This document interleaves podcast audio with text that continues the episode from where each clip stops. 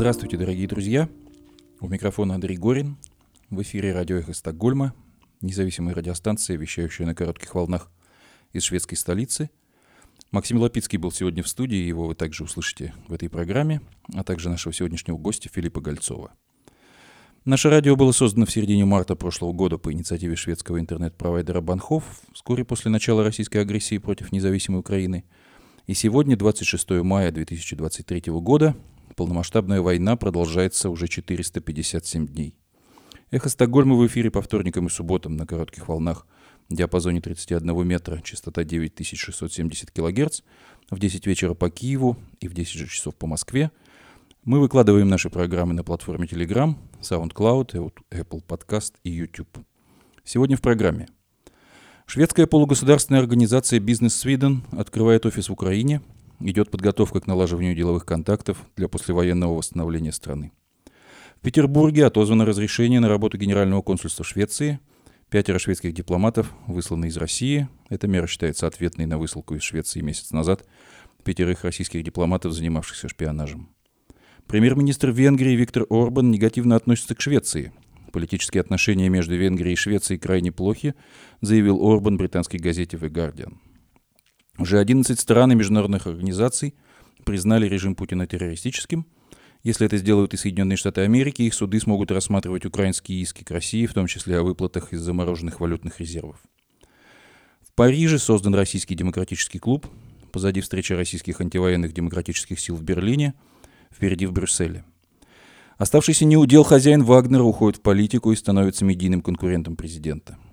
В российских судах оправдательных приговоров выносят лишь 0,15% новые обвинения в адрес Алексея Навального поступили в суд с целым ворохом кровожадных статей и хроника непрекращающихся репрессий России.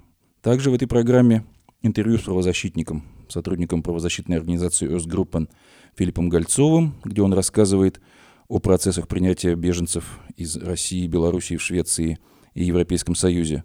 Также мы продолжим чтение фрагментов из статьи публициста Григория Амнуэля «23 ступени вниз», о падении России к серости в, в ходе путинского режима и всей советской истории.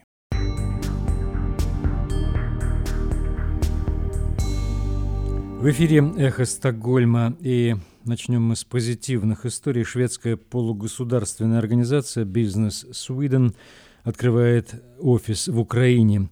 Контракты на многие миллиарды крон и долларов вырисовываются уже в послевоенном восстановлении страны. И шведским компаниям уже сейчас нужна помощь в налаживании контактов и поиске правильной стратегии в Украине. Торговля Швеции с Украиной исторически была довольно ограниченной, а 10 лет назад этот деловой центр «Бизнес Sweden закрыл свой офис в Киеве. Но агрессивная война с Россией изменила ситуацию. По подсчетам Всемирного банка, Европейской комиссии и правительства Украины, Общая стоимость восстановления страны оценивается примерно в 400 миллиардов долларов.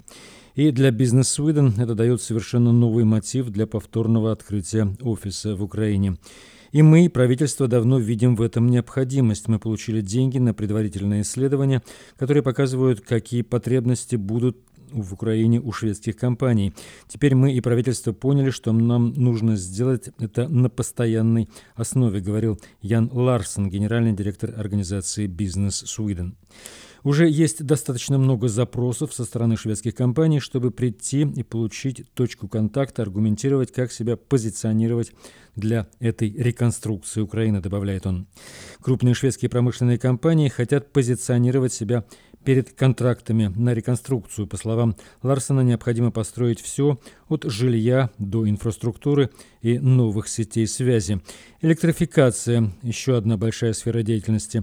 Это может быть что угодно, от ЛЭП до трансформаторных станций и прочей инфраструктуры. В Швеции есть в этой сфере сильная компетенция. Россия закрывает консульство Швеции в Санкт-Петербурге. Россия высылает пятерых шведских дипломатов и отзывает разрешение на работу консульства Швеции в Санкт-Петербурге. В то же время Россия прекращает работу своего консульства в Гетеборге. По мнению МИД России, это ответ на так называемую конфронтационную политику Швеции в отношении России. В апреле Швеция выслала пятерых российских дипломатов, и, по мнению Российской Федерации, это был враждебный акт. Решение было мотивировано тем, что деятельность российских дипломатов в Швеции несовместима с Венской конвенцией о дипломатических отношениях. Говоря простым языком, это означает, что Швеция считала, что дипломаты занимались разведывательной деятельностью, а еще проще шпионили сукины дети. Премьер-министр Венгрии Виктор Орбан негативно относится к Швеции. Политические отношения между Венгрией и Швецией крайне плохи, заявил Орбан, согласно британской газете The Guardian. Орбан сказал это во вторник на Катарском экономическом форуме. Об этом сообщило информационное агентство Reuters. Венгрия ратифицировала вступление Финляндии в оборонный альянс в марте, но, как и Турция, все еще откладывает принятие решения в отношении шведской заявки. «Мы не хотим импортировать конфликты в НАТО», сказал Виктор Орбан, премьер-министр Венгрии. Генеральный секретарь НАТО Йенс Стольтенберг, дипломатически комментируя заявление Орбана, вновь выражает надежду на то, что заявка Швеции будет все же одобрена. «Я рекомендую заявку Швецию в НАТО одобрить. Она должна быть ратифицирована всеми государствами-членами Альянса», сказал Столтенберг шведским и датским журналистам на встрече министров обороны Евросоюза в Брюсселе. Столтенберг продолжает с надеждой смотреть на путь Швеции в НАТО. Генеральный секретарь указывает на три вещи, которые за короткий промежуток времени могут изменить ситуацию. Скоро закончатся выборы в Турции, с 1 июня вступят в силу новые законы Швеции о борьбе с терроризмом, и предстоящий саммит НАТО в Вильнюсе даст лидерам возможность встретиться лицом к лицу. Это не гарантия, но возможность, заявил Йенс Стольтенберг в Брюсселе. Министр обороны Швеции Пол Йонсон не хочет комментировать заявление Орбана о плохих отношениях, но сказал, я могу констатировать, что в военной сфере у нас идет сотрудничество с Венгрией, и это связано с тем, что обе страны имеют на вооружении многоцелевые военные самолеты ЕС «Гриппен», сказал Йонсон после встречи Евросоюза в Брюсселе. Среди других стран НАТО он чувствует растущую поддержку быстрого вступления Швеции в Альянс. Мы все еще надеемся, что сможем стать полноправными членами организации к саммиту НАТО в Вильнюсе 11-12 июля.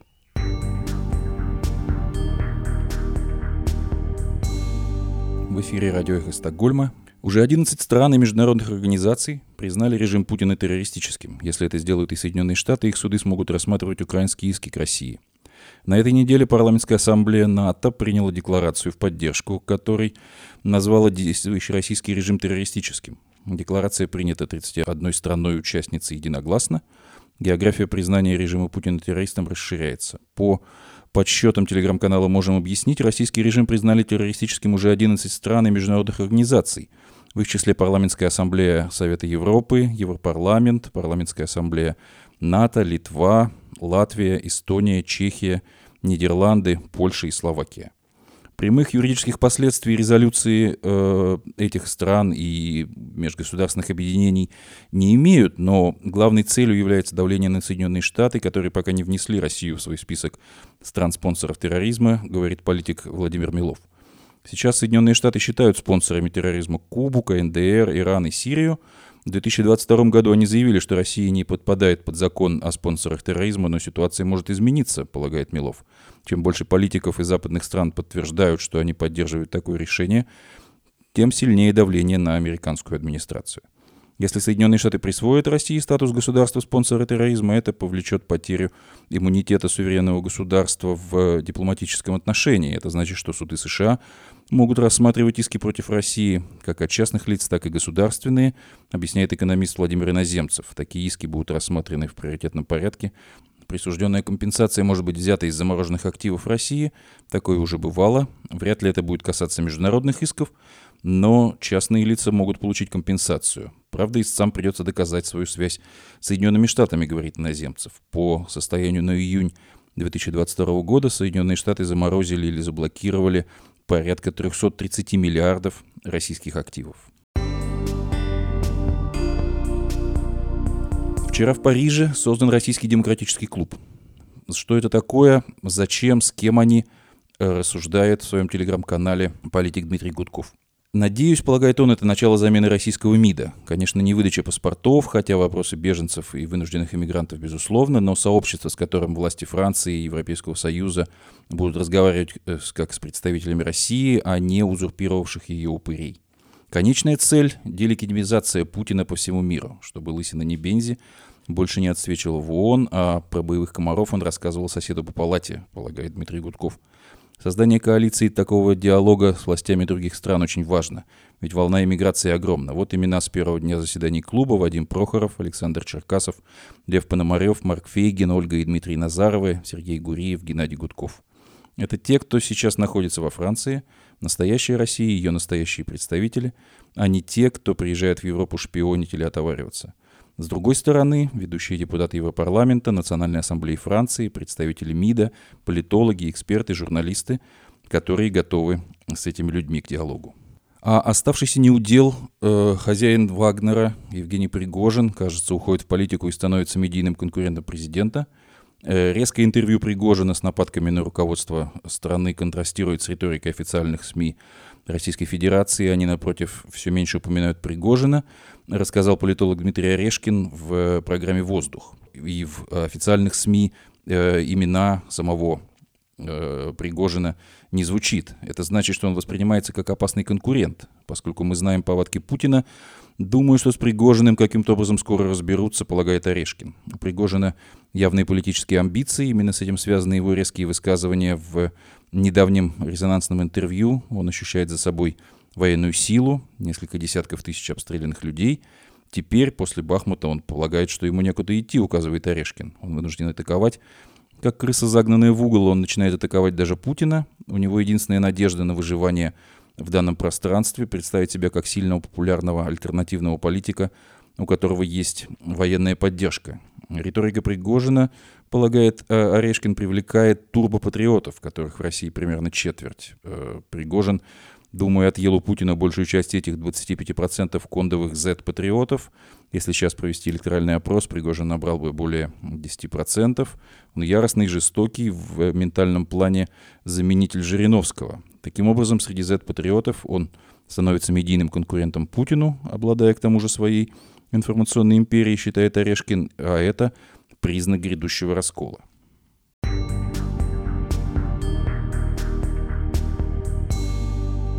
В российских судах оправдательных приговоров выносят лишь 0,15%, э, почитал проект, если быть точным, на основе судебной статистики за 2022 год. Еще в 2011 году число оправдательных приговоров было в разы больше, хотя мы говорим о процентном отношении ничтожной величине, но тогда это составляло около 1%. По данным исследователей, обвинительные приговоры выносятся судами в 78% случаев, около 20% дел прекращаются по истечении сроков давности, смерти подсудимого или примирения сторон. Чуть больше 1% приговоров отправляют осужденных на принудительное лечение – Э, речь идет об оставшихся, совершенно ничтожной в процентном отношении части. При этом самая высокая доля оправдательных приговоров из этого 1%, 4%, то есть 4% от 1%, э, по делам о превышении полномочий. Российские суды оказываются предельно э, предельно мягки в приговорах по делам военнослужащих и сотрудников правоохранительных органов в той части, в которой они превышают свои полномочия, то есть выходят даже за рамки э, уже достаточно беспощадных и безжалостных, э, практически неограниченных возможностей, предлагаемых, предлагаемых российской репрессивной правовой системой. Еще одной привилегированной группой, э, новейшей, все чаще становятся участники войны в Украине. Их освобождают э, от ответственности по уважительным, в кавычках, причинам, отмечает проект. Э, Причина столь низкой доли оправдательных приговоров, кроме общего контекста, э, исследователи называют так называемую палочную систему, по которой оценивается эффективность работы правоохранительных органов. Но от себя хотелось бы э, уточнить, правоохранительные органы делают свою работу, а суды э, действуют или подразумевается, что они действуют независимо. Спрашивается, от кого, от, кто от кого в большей степени зависит. В руках этой э, этой э, системы, у которой совершенно нет никакого ресурса э, двустороннего движения, системы с односторонним э, обвинительным, э, обвинительным уклоном. Э, в Мосгорсуд поступило новое дело против Алексея Навального по обвинению в создании экстремистского сообщества, а также еще по ряду статей на карточку дела э, на сайте Мосгорсуда обратила внимание медиазона. Э, первоначально в карточке фигурировала только одна статья, но позднее к ней добавили еще семь о призывах к экстремизму, э, создание НКО, посягающие на права граждан, финансирование экстремизма, создание экстремистского сообщества, вовлечение несовершеннолетних в совершение опасных действий, а также реабилитации нацизма. Рассматривать дело назначен судья Андрей Суворов, который рассматривал прежде дела норвежца Фрудеберга и бывшего э, морского пехотинца Пола Уиллана о шпионаже. Дата рассмотрения дела в карточке пока не указана. Прессии в России не прекращаются. Так, сбежавшего из э, части мобилизованного э, из Новосибирской области приговорили к пяти годам колонии. Э, до мобилизации 25-летний мужчина жил в Черепановском районе Новосибирской области и работал грузчиком.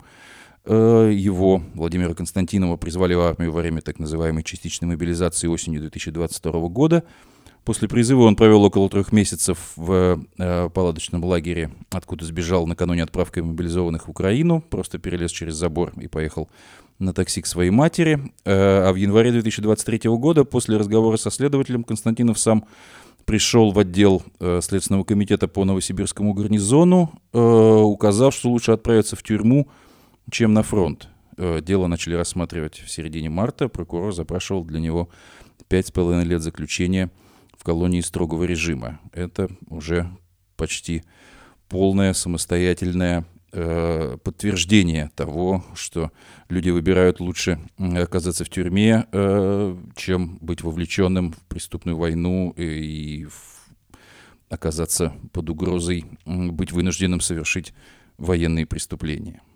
А жителя Коврова э, приговорили к трем годам строгого режима по статье о фейках про армию. Ковровский городской суд приговорил 33-летнего местного жителя Ивана Ковинова к трем годам колонии строгого режима из-за публикаций в Телеграме. Мужчину признали виновным в распространении фейков российской армии по мотиву политической ненависти из-за нескольких публикаций в некотором телеграм-канале, имеющем э, в кавычках более трех тысяч подписчиков по материалам дела. Издание «Довод» пишет, что Кавинов в основном делал репосты, в которых говорилось, что российские военные насилуют, пытают и похищают мирное население Украины, а также э, уничтожают склады с гуманитарной помощью. Э, в ноябре 2022 года в уголовном деле против Кавинова стало известно, когда его отправили э, в следственный изолятор. Сейчас это дело завершилось обвинительным приговором к трем годам колонии строгого режима. Еще несколько новостей, э, которые не назовешь э, связанными э, с репрессией, но из серии, из серии нарочно не придумаешь. Так, в частности, в Москве задержали двух женщин по статье «Пропаганда либо публичное демонстрирование символики экстремистских организаций».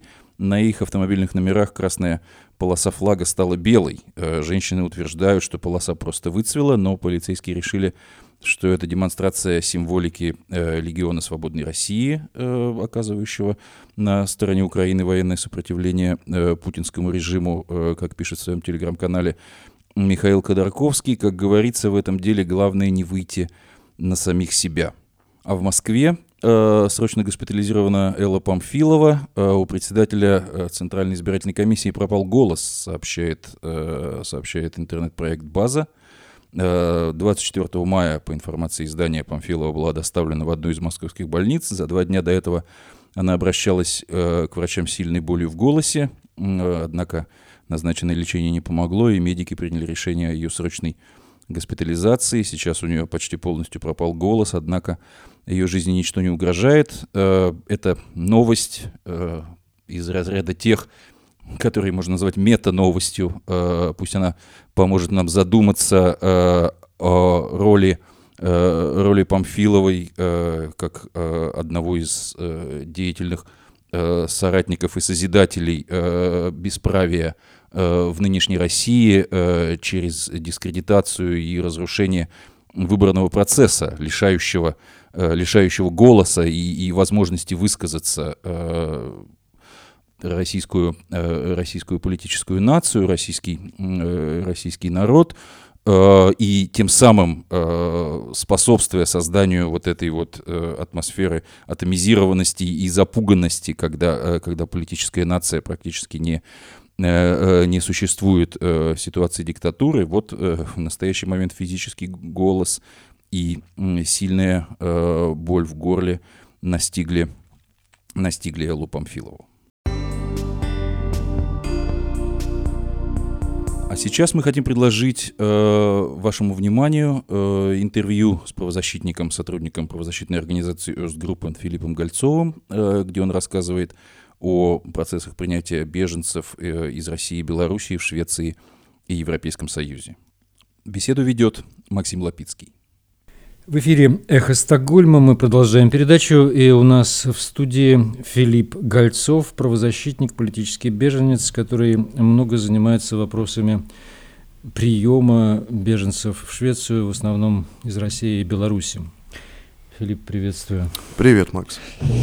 Э, начнем, наверное, с того, что происходит сейчас, какие вообще масштабы происходящего, сколько примерно здесь людей из России сейчас бегут да, от мобилизации, просто бегут. Сколько их сейчас в Швеции? Можно представить число? Ну, начнем с того, что после объявления о мобилизации, или как ее называют, типа частичной мобилизации в Российской Федерации, Россию покинули тысячи и тысячи людей, речь идет там о сотнях тысяч людей, которые покинули Российскую Федерацию. После а, если мы говорим о европейских странах, и в частности о Швеции, то основной поток людей, бежавших от мобилизации, он пришелся на Финляндию, а, где в данный момент, согласно статистике миграционной службы Финляндии, а, около 7 тысяч человек попросили убежище. Э, и в данный момент э, их заявления заморожены. Если мы говорим о Швеции, то согласно той статистике, которая есть э, на сегодняшний день, а, и то, что говорит миграционная служба. У нас нет статистики пока за 2023 год, но я могу озвучить э, ту статистику, которая есть э, за год 2022 а именно 104, а, около 100, ну, 104 гражданина РФ а, получили убежище в Швеции в течение прошлого 22 года. Угу. Еще 133 человека получили защиту согласно массовой директиве, которая охватывает тех, кто покинул а, Украину. А, То есть это россияне, которые выехали из Украины? Да, да это граждане России, э, люди, имеющие российский паспорт, но у которых э, имелся, например, постоянный вид жительства в Украине, либо, там, угу. либо они имели статус беженца в угу. Украине, которые тоже были вынуждены а, покинуть Украину. Если говорить об общей статистике по гражданам РФ, то в прошлом году миграционная служба Швеции приняла 747 заявлений об убежище от граждан РФ. Угу. Это в три раза больше, соответственно, чем в 2021 2021 году и еще в два раза больше, чем в году 2019. Это как бы год до э, пандемии коронавируса. Э, очень сложно как бы понять, э, сколько из этих людей, которые попросили убежище, просят ее конкретно из-за мобилизации или из-за преследований, потому что э, миграционная служба не публикует статистику такую, почему конкретный человек или группа людей получили убежище в Швеции. То есть, вот, например, э, из такой позитивной статистики, то есть мы имеем 100, из 104 вот этих граждан РФ, которые получили убежище в Швеции, кто из них э, были людьми, бежавшими от мобилизации, это ну, нереально в данном контексте, так как государственное ведомство такой информации э, не дает. Угу. Э, какие основные проблемы у этих людей, вот, которые приезжают? Ты с ними работаешь и помогаешь в процессах получения да, этих разрешений, в процессе подачи заявлений, наверное, да? Какие сейчас основные проблемы в контактах со шведскими миграционными властями? А тут я должен сказать, что на данный момент я не работаю а, там с какими-то сейчас конкретными кейсами, потому что у меня есть телеграм-канал, а, где я провожу стримы в целом о процедуре получения статуса беженца, но основной фокус э, э, тематика, э, с которой я сейчас работаю, это именно непосредственно вот эти люди, которые попросили убежище из-за из-за мобилизации. Mm-hmm. И это речь идет не только о Швеции, это речь идет о других европейских странах. Вот согласно там, э, то есть на стримах, которые я провожу, и там по комментариям, по каким-то там общениям в, э, социальной сети, э, четко прослеживается, что, что люди находятся в таком состоянии неопределенности, они не до конца понимают, что с ними будет. Я поясню почему. Дело в том, что когда э, в России объявили мобилизацию, э, то э, буквально где-то 26-27 сентября Европейское агентство по делам миграции, европейское, есть соответствующее Европейское агентство по делам беженцев, но конкретно Европейское агентство по делам миграции сказало, что отсутствует юридический праксис и непонятно, что делать с заявлениями тех людей, которые попросили убежище из-за мобилизации вообще во всех странах, ну, во всех странах, входящих в Евросоюз. То есть э, э, как бы миграционные службы разных стран, там, в том числе Норвегии, Швеции и Финляндии, условно ждали позиции и до сих пор ожидают позиции а, Европейского агентства по делам миграции, что делать конкретно вот с этой группой беженцев, бегущих Самостоятельно Швеция, шведские власти не принимают таких решений, то есть они ждут как бы а, европейской линии. Да? Есть, э, уже есть, имеются у нас отказы конкретные. А, я знаю позитивные решения, но это не только люди, но это не просто люди, которые там бежали от мобилизации. У них есть какие-то дополнительные основания. То есть вот я знаю кейс человека, которому вынесли позитивное решение, но там суть была еще в том, что он принадлежал к э, ЛГБТ-сообществу, а, то есть он, э, то, то есть вот этот фактор, принадлежность к ЛГБТ-сообществу, мобилизация, призыв и там нахождение этого человека, например, а, в вооруженных силах. То есть э, миграционная служба усмотрела, что данный человек рискует подвергнуться дискриминации. Mm. То есть, э, как говорит сама миграционная служба Швеции, если, э, если ты просишь убежище из-за мобилизации, помимо тем доказательств, которые у тебя есть, там повестка, военный билет, должны быть еще какие-то дополнительные основания. А, проще убежище скорее получить тем людям, которые там э, убежали прямо из воинской части, например, или убежали, или им как-то удалось вырваться с, э, там, с, линии фронта, условно, там, или убежали, это не важно, там, убежал ты из ЧВК Вагнер, или ты убежал из регулярных войск, то есть у таких людей больше шансов, потому что они относятся к группе дезертиров, а это, соответственно, основание для получения защиты.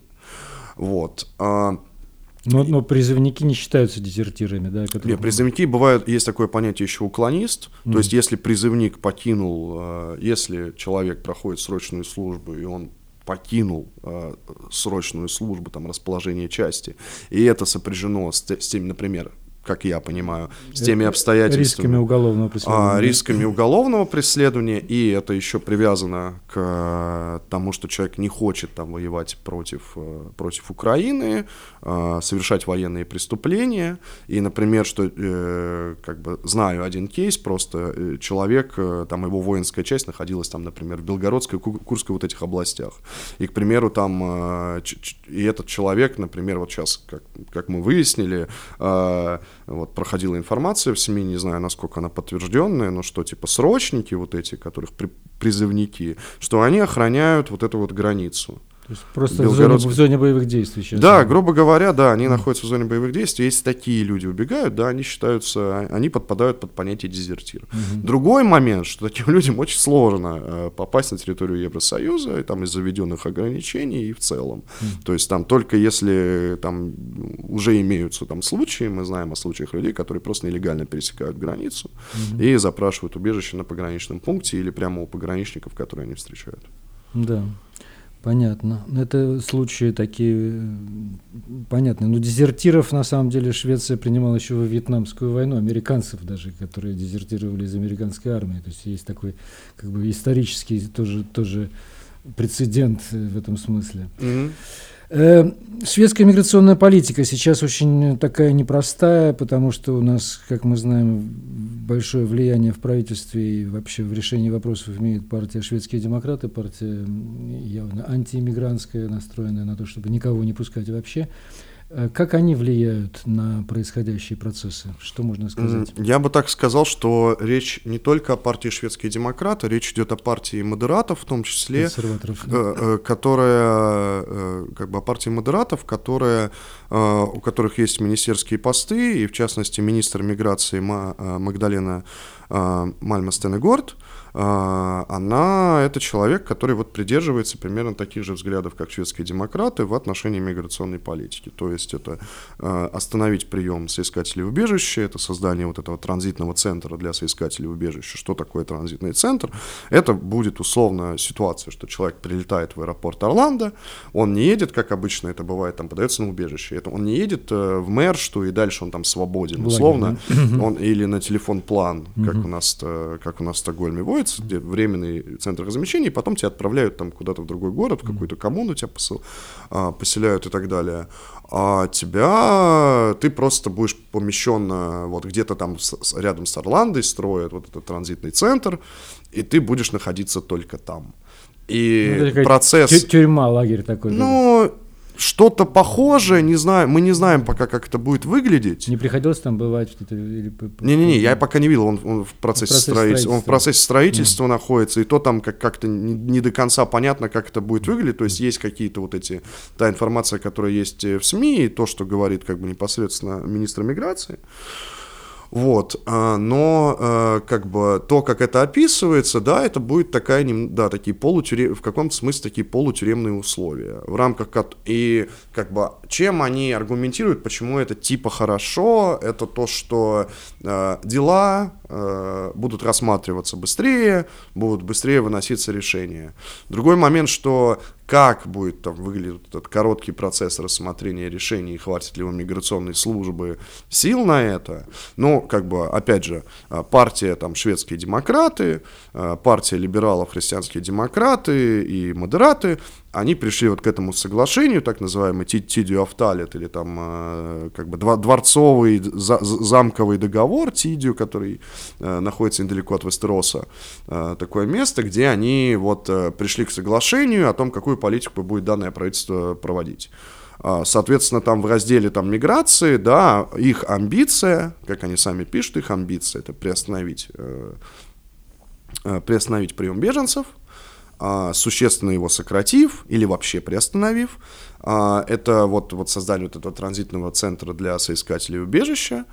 А, и к тому же это там э, касается моментов, связанных с тем, что там э, существенного ограничения вообще прав соискателей убежища. То есть там, э, там уже давно идет дискуссия в Швеции про низкие пособия, например, вот это 1000, 1800, 1000, даже 1700 крон в месяц, которое там осталось с 94 года, этого никто не будет менять, но там, там еще момент связанный с тем, что если человек будет находиться находиться в транзитном центре для соискателя убежища, он по факту, как он сможет работать, если его тут не будут выпускать, как он сможет... Только на удаленке. На ну, то есть на какой-то, на какой-то, видимо, удаленке, на какой, ну, ну, как бы непонятно, как это будет выглядеть.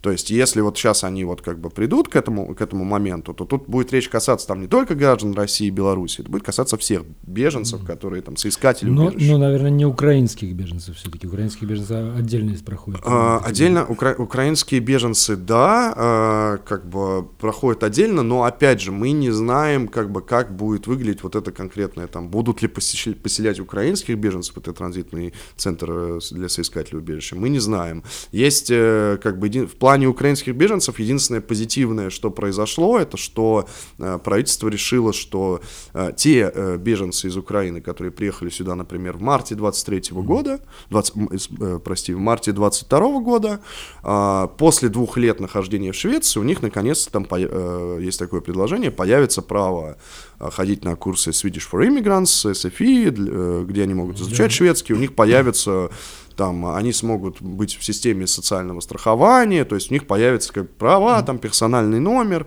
и вот, и вот эти вот вещи. ВНЖ, вид на жительство какого-то. Да, это типа, будет, да. ну то есть у них как бы есть вид на жительство угу, uh, в, в данный момент, но этот вид на жительство там ограниченный. Годовой там. Ну то есть у них те же самые права, что и у обычного соискателя, соискателя убежища, но то есть э, как бы тоже угу. жить, жить, на, жить в таком статусе, ну довольно-таки сложно, мягко скажем. Угу. Э, поговорим немножко о беженцах из Беларуси. Ты тоже ими занимаешься, да? Э, какова здесь э, проблематика и какова здесь какова ситуация? А, я не занимаюсь большим количеством беженцев из Беларуси, но как бы у меня был опыт работы с конкретными кейсами. А, могу сказать, что то, что я заметил в плане, это не только Беларуси касается, на самом деле, это многих стран касается. А, миграционная служба Швеции почему-то не принимает а, во внимание последние новости из Беларуси, то есть мы ведем отчет как бы и, и вообще ситуации в Беларуси, начиная с августа 2020 года, с момента про больших протестов, mm-hmm. то, как эти протесты подавили и за что сейчас э, гражданин Беларуси может присесть в тюрьму, за что его могут э, преследовать, а, почему, э, почему человеку, который там а, поддерживает э, там, оппозицию, придерживается оппозиционных взглядов к режиму Александра Лукашенко, не, не безопасно вообще находиться в Беларуси. Потому что мы знаем вот эти все истории про там уголовные дела за бело-красно-белый флаг, бело-красно-белый флаг, э, бело-красно-белая символика вообще признана экстремистской в Беларуси, то есть как бы там Сейчас Беларусь это как бы такой пример такой явной, такой от, откровенной террористической диктатуры по отношению как бы к собственным гражданам. И вот, к сожалению, э, столкнулся я с э, одним кейсом, э, где человеку вынесла миграционная служба отказ, несмотря на то, что у человека есть основания, там речь идет об уголовном деле, там речь идет о том, что человек был довольно-таки активным, там в, рам, в рамках протестного движения, в рамках э, там, тех инициатив, в которых человек участвовал, а, миграционная служба в своем э, решении э, почему-то ссылается на доклад о ситуации в Беларуси за 2019 год. То есть, как бы это вот первый такой очень странный момент, то есть получается, что как бы вот как будто, то есть если вы выносите решение в отношении там конкретного соискателя убежища, э, основываясь на докладе 2019 года, это как минимум странно, вот, э, э, непонятно почему, то есть, как бы, я думаю, что речь, скорее всего, в конкретном... Они, они очень, очень неповоротливые просто-напросто в этом смысле. Бюро, Слушай, я думаю, что, я думаю, что речь идет о а, там, конкретной некомпетенции конкретного сотрудника миграционной службы, mm-hmm. но в целом, если там говорить, уже были неоднократные вот эти случаи, а, как бы, когда из-за того, что у миграционной службы а, отсутствует информация о конкретной стране, о том, как работает преследование в конкретной стране. Хотя информации Белару... полно. Беларусь вас, или... Вот Эстгруппен, с которой ты работаешь, именно вот. этим занимается. Н- например, можно пойти, не пойду, они, к сожалению, не знаю, ходят ли они на сайт Остгруппен или там Amnesty или другие. Остгруппен это группа, восточная группа, переводится... За права человека права и человека, демократию. демократию да. да, шведская некоммерческая организация, угу. где я работаю. А, проблема, а, проблема просто в том, что а, есть такой сайт, называется он lifos.migrahonsverket.se, а, где на самом деле собрано все доклады правозащитных организаций, информация по каждой стране, вплоть до того, как выглядит медицинская ситуация, там ситуация с здравоохранением, образованием и так далее. Есть информ... там в том числе есть доклады правозащитных организаций, но в каких-то вот тех кейсах, которые я, с которыми я встречался, и в других кейсах конкретных беженцев, к сожалению, почему-то миграционная служба, э, когда выносит э, негативное решение, э, не использует ту актуальную информацию, которая у них есть же на, на их информационном портале. И это большая проблема, это большой вопрос, который задается компетенции сотрудников миграционной службы, которые работают по каким-то конкретным кейсам.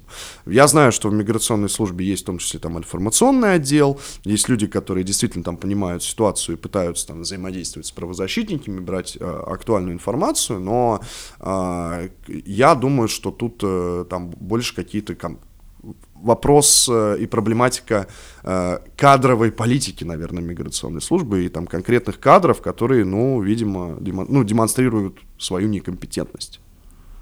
Понятно, то есть это человеческий фактор в данном случае. А что за люди вообще работают в миграционной службе? Это все, все, все старые сотрудники, как бы там. Не, ну там набирают новых сотрудников, uh-huh. но насколько мне известно, там, а, там есть как бы люди там с какой-то компетенцией, есть люди, которые там проходили там определенное обучение, а, но, но это зависит, то есть там, там в том числе есть люди, которых, э, скорее всего, понабрали ну, по, по объявлению в том числе. Uh-huh. Такие люди там тоже есть, я не, я не знаю, какое их количество, mm-hmm. то есть, но как бы есть вот эти, когда мы там ведем речь о каких-то там э, вопиющих, назовем их так, э, отказов гражданам РФ, которые бегут от преследования, или граждан Беларуси какое-то преследование, то там вот на, на лицо как бы некомпетентность конкретного сотрудника, который не разобрался в деле, который, которому, видимо, было лень, который решил там не, не, не, не почитать, не дочитать, не, разоб... не, как бы не, не, не верифицируя информацию, а просто вот э, сделал как ему проще в данном случае. А, но как бы в итоге из, из-за вот этого, типа, вот этого простого подхода, там, человек рискует, э, э, там, человек, которому отказали, у него есть прямой риск того, что его депортируют на родину, он там сядет в тюрьму. Вот.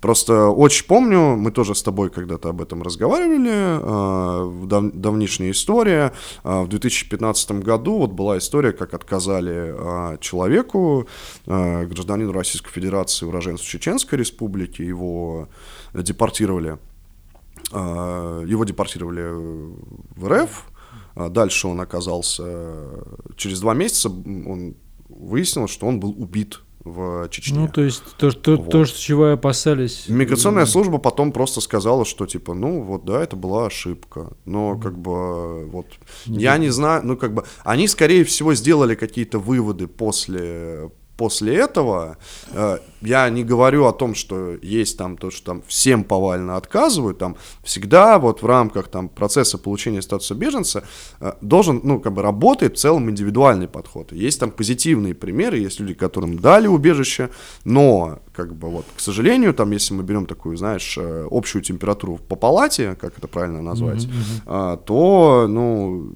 существенных изменений я лично в рамках своей практики не заметил. Ну, после того случая к чеченцам стали немножко иначе относиться, изменилось? Э, а, я еще раз хочу сказать о том, что как бы рассмотрение конкретного кейса, оно индивидуально. А, я в рамках своей практики, том числе знаю о предвзятом отношении к, уроженцам Чеченской Республики, которые просят убежище не только в Швеции, на территории Евросоюза, а, потому что есть вот этот как бы стереотип какой-то как, вот совершенно странный, там, с одной стороны, понятно, откуда взятый, когда была там чеченская война и так далее, что там, э, что есть риск, что там человек, который там из Чечни запрашивает там э, убежище, он может быть типа террористом, э, радикалом, э, да. типа ради, радикалом террористом или, или, или что-то такое, э, и на основе вот этого стереотипа к сожалению, выносятся негативные решения в отношении там, целых семей, конкретных людей. И вот это вот большая проблема, которую ну, я до сих пор как бы в своей практике, там, общаясь э, с, там, с коллегами из других правозащитных организаций, к сожалению, сталкиваюсь. Есть позитивные примеры, но вот к, к сожалению, вот э, мы, мы в том числе имеем дело э, с каким-то, да, предвзятым отношением к уроженцам Чеченской Республики. Понятно. Ну, в общем, Филипп, основные, основные темы мы обсудили по, по беженцам. Я бы просто еще хотел как бы такую общую картинку все-таки, куда мы движемся, да, куда вот, что в перспективе может происходить сейчас. Сейчас э, вот, война, дай бог, каким-то образом, может быть, схлопнется, начнется контрнаступ, и как-то это все изменится. И, ну, потоки беженцев могут не прекратиться, конечно, это, это, все, это все будет продолжаться. Можно представить себе, что будет через год в Швеции в этом смысле?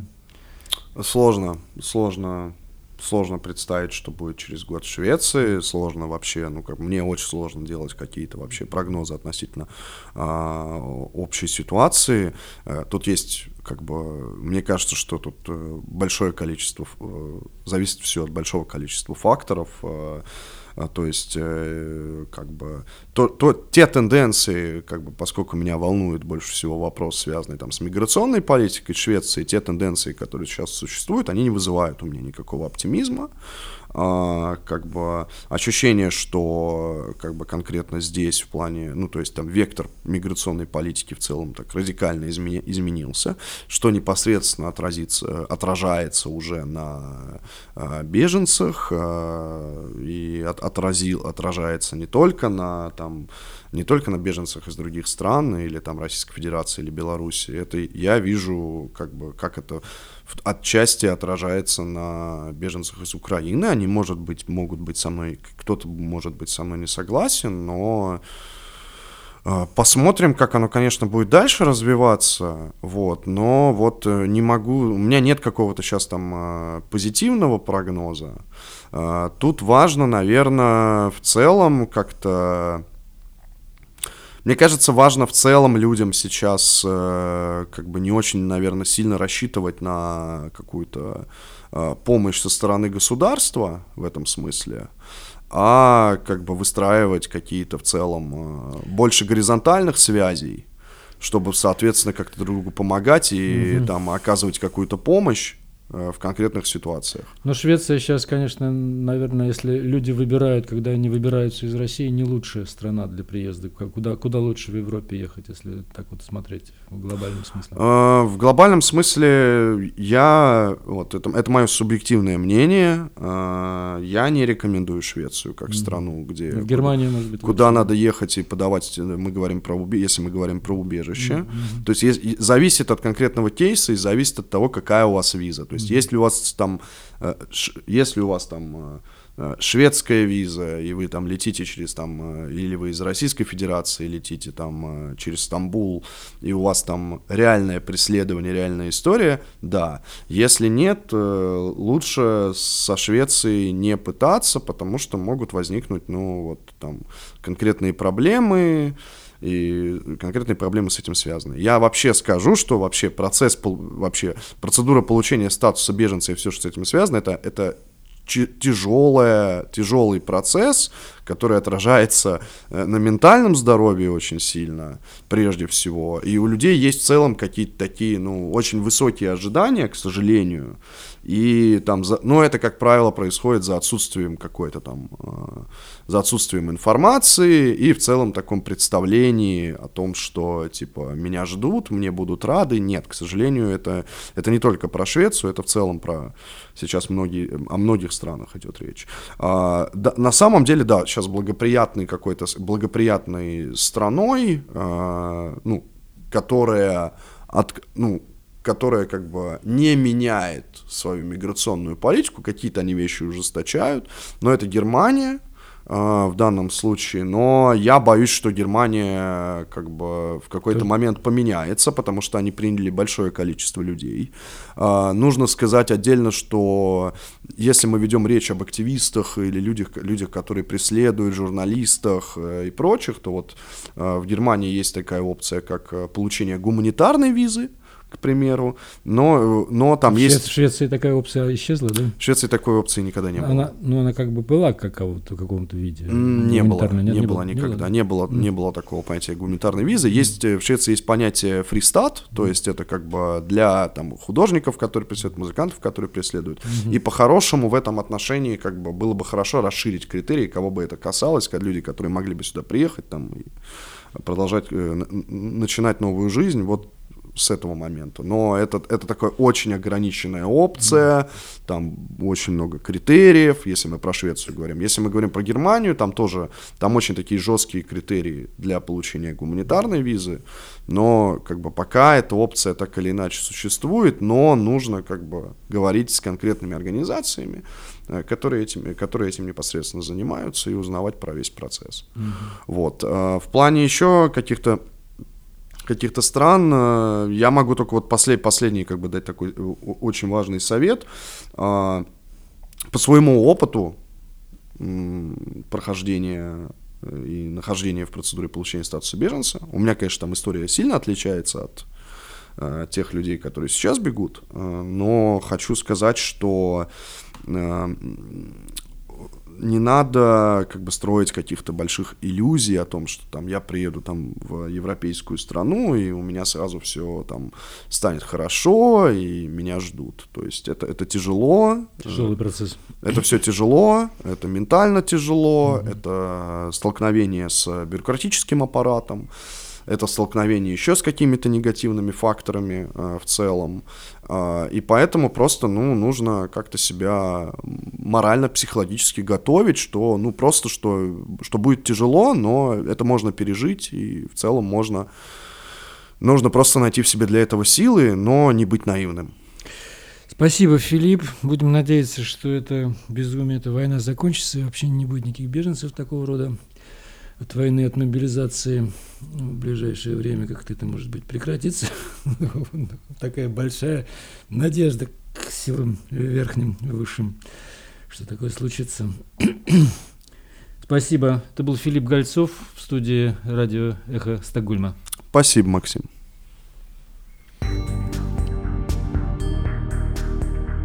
Вы слушали интервью э, с правозащитником, сотрудником правозащитной организации Остгруппен Филиппом Гольцовым. Мы подходим к завершению нашей программы, э, и сегодня мы продолжим э, чтение статьи Григория Амнуэля «23 ступени вниз». Э, краткая история падения к серости через взгляд на отношение к культуре. Статья эта была опубликована 17 апреля 2023 года на портале kasparov.ru, и очень хотелось бы услышать мнение слушателей о мыслях, э, выраженных э, в этой, в этой обширной пространной, э, пространной публикации рассуждений. Сегодня ступень 12 исполнительная и ступень 13 региональная. Ступень 12 исполнительная. Разговор о ней еще более скучный. Друзья серости, дети друзей серости, жены друзей серости, любовники и любовницы серости и друзей серости, и в крайнем случае послушные, исполнительные, разумеется, коррумпированные, намертво привязанные к своим льготам и привилегиям, ну и, конечно, силовики, практически оккупировали все значимые высоты как на общегосударственном, так и на региональных уровнях. Отличить друзей от силовиков, а силовиков от друзей вообще достаточно трудно. Говорить о профессионализме многих абсолютно бессмысленно – Дело не в том, есть ли образование, или оно просто куплено или подарено. Дело в том, что даже чиновник самой высокой ступени является только послушным исполнителем воли или бреда серости, занявший высшую ступень. Так что можно смело констатировать, это скрипучая ступень туда же, вниз. Тринадцатая ступень – региональная. Данная ступень более многообразна.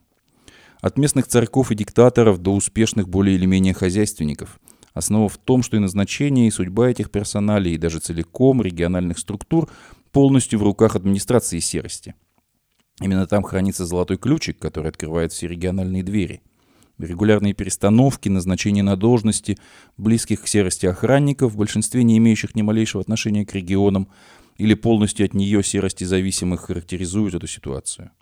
В регионах происходят те же процессы, что и в центре. Разница в том, что региональные делишки и разборки часто не выплескиваются за пределы региональных границ, однако властные и бизнес-элиты формируются и существуют в регионах по тем же законам. Именно они финансируют и поддерживают местную власть, заполняют конверты, портфели, чемоданы, которые благополучно транспортируются во властные московские кабинеты. В ответ они получат возможность сосать и пилить местные бюджеты. Более того, Будучи не на виду, именно они, властители регионов, легко обеспечивают вывод международных, легко обеспечивают вывод финансовых средств в обход международных санкций. Таким образом, формируя коррупционную составляющую уже и за пределами страны. Ставка на то, что из этих выдвиженцев можно будет сформировать иную власть при благоприятных событиях, как минимум прометчиво. Вкусившая легкие блага региональная элита больше всего боится потерять свои привилегии – Небольшое количество национальных или региональных сил, настроенных на обретение национальной или региональной свободы или хотя бы широкой региональной автономии, пока не имеет значительных сил для формирования независимых и некоррумпированных институтов управления и решения региональных экономических и других важнейших проблем. Многовековая зависимость от центра сказывается везде. Разумеется, имеются более продвинутые регионы и более отсталые, но общая картина, увы, особо радужных перспектив не предвещает – Так что назвать эту ступень ступенью разворота и изменения пути вниз было бы пока что очень большим преувеличением. Это были фрагменты из статьи э, Григория Амнуэля, а наша сегодняшняя программа подходит к концу. Напомню, что «Эхо Стокгольма» в эфире по вторникам и субботам на коротких волнах в диапазоне 31 метра на частоте 9670 кГц в 10 вечера по Киеву и в 10 часов по Москве. И мы выкладываем наши программы на платформе Telegram, в SoundCloud, Apple Podcast, YouTube. Всего вам доброго. До новых встреч в эфире. С вами был Андрей Горин. До свидания.